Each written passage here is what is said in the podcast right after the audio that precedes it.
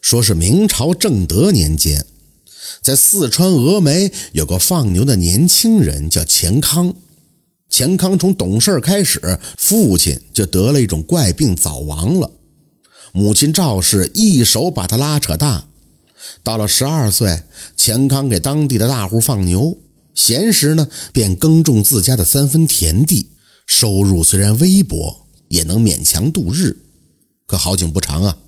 母亲因为常年操劳，也累出病来了。经大夫诊治，原来母亲也患的和他父亲一样的怪病。这种病那是没有根治的良方，也就仅剩个两年的寿命了。钱康啊是个大孝子，知道这件事情以后，不忍让娘亲遭受病痛的折磨，于是变卖田产地物，四处的拜访有名的郎中名医，寻图良方。可苦而不得呀，用了多种的方子都不见效果。这一天，钱康在河边放牛，想到自己的娘亲还有一年多时间的寿命，便要撒手人寰，就忍不住在岸边哭了起来。可巧有个老者渡船经过，见着钱康哭得伤心，便下来询问。在得知他母亲病情以后，老者也被钱康的孝心所感动。于是啊，就告诉了钱康一个秘密。老者说：“从此向南行走三百里外，有一处森林，那里高山叠嶂，其中最高的一座叫秀女峰，山上住着一个狐仙，他有一颗灵丹呀，能治百病。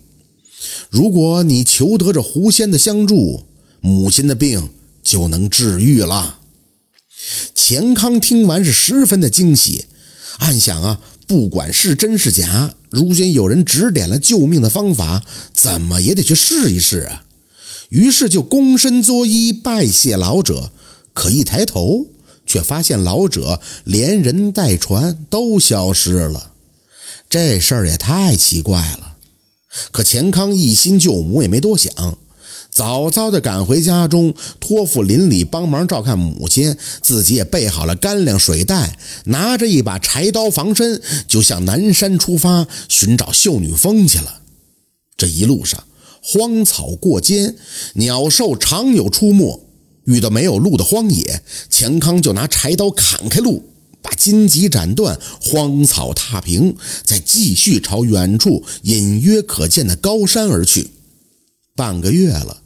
钱康终于来到了一座高入云端的山峰脚下，他抬头望去，一眼望不到山顶，但心系母亲的病情，没有休息多久，便开始登山。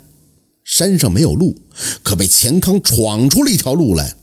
爬了数天，钱康来到山腰，坐在阴凉的石洞前歇息，未料里边突然钻出一条绿眼的巨蛇，吐的蛇信子竟说出人言。此山从未被凡人踏足，你来作甚？钱康早已吓坏，但听得巨蛇会说人话，也颤颤巍巍地说：“呃，小小生登山为求狐仙灵丹救我母亲，求蛇大仙不要吃我呀。”巨蛇盯着钱康看了一会儿，又说道：“我在此修炼千年，吸收天地灵气，你这凡人皮肉有酸味我不想吃。”那狐仙很是吝啬，灵丹怎么会舍得给你呢？钱康又说：“我会以真诚打动他的。”巨蛇嘿嘿一笑，转眼化作了一个花衣美男子，走到了钱康面前。既然这样，那我就帮你一把吧。没等钱康反应，花衣美男就带着钱康直飞云霄，眨眼功夫就上到了玉女峰的山顶。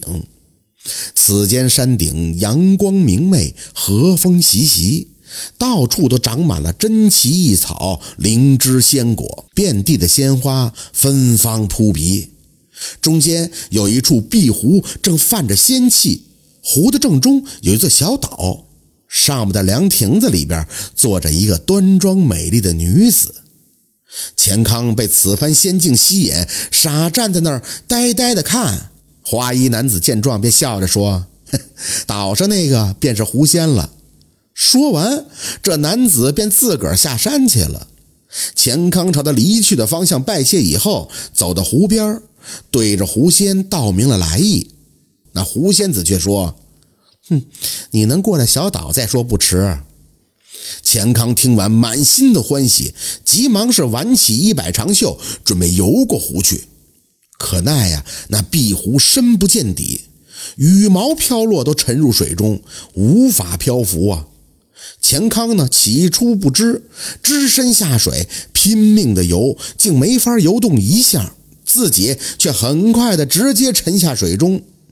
正要被水呛死之际，亏得抓住了一根长草，才爬回了岸边。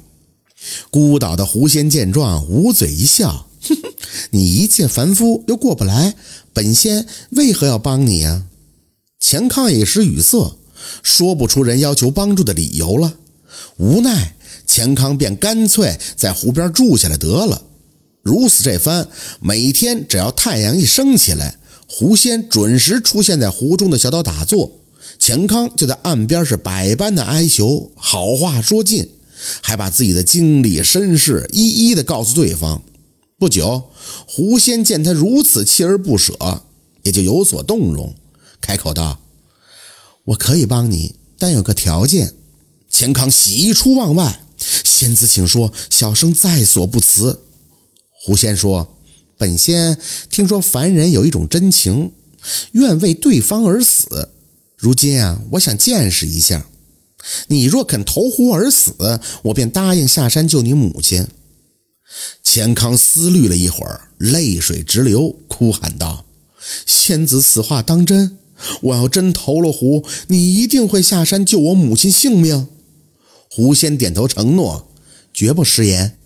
这时，钱康仰天大喊一句：“娘亲，孩儿不孝，我有来世再来报答你。”说罢，一跃就跳入了那碧湖水中。此时，毫无浮力的湖水直接就把钱康拉沉了下去。很快，钱康也就坠落了湖底。随着呛水入鼻喉，自己的气息戛然减速。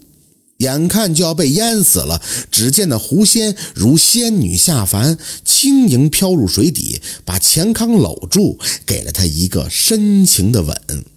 情况来得太突然，钱康是看得发呆，这甜蜜的感觉也是无法形容。两人飞出水面，这钱康气不喘，声不顿，而狐仙却含情脉脉地说道。如今试出你是一个真情善良的好男子，我就答应你了。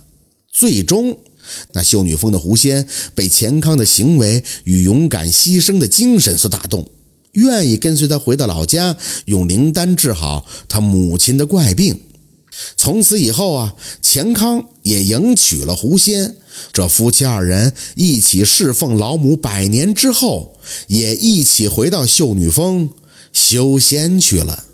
这就是寻仙救母的故事，感谢您的收听。喜欢听白好故事更加精彩。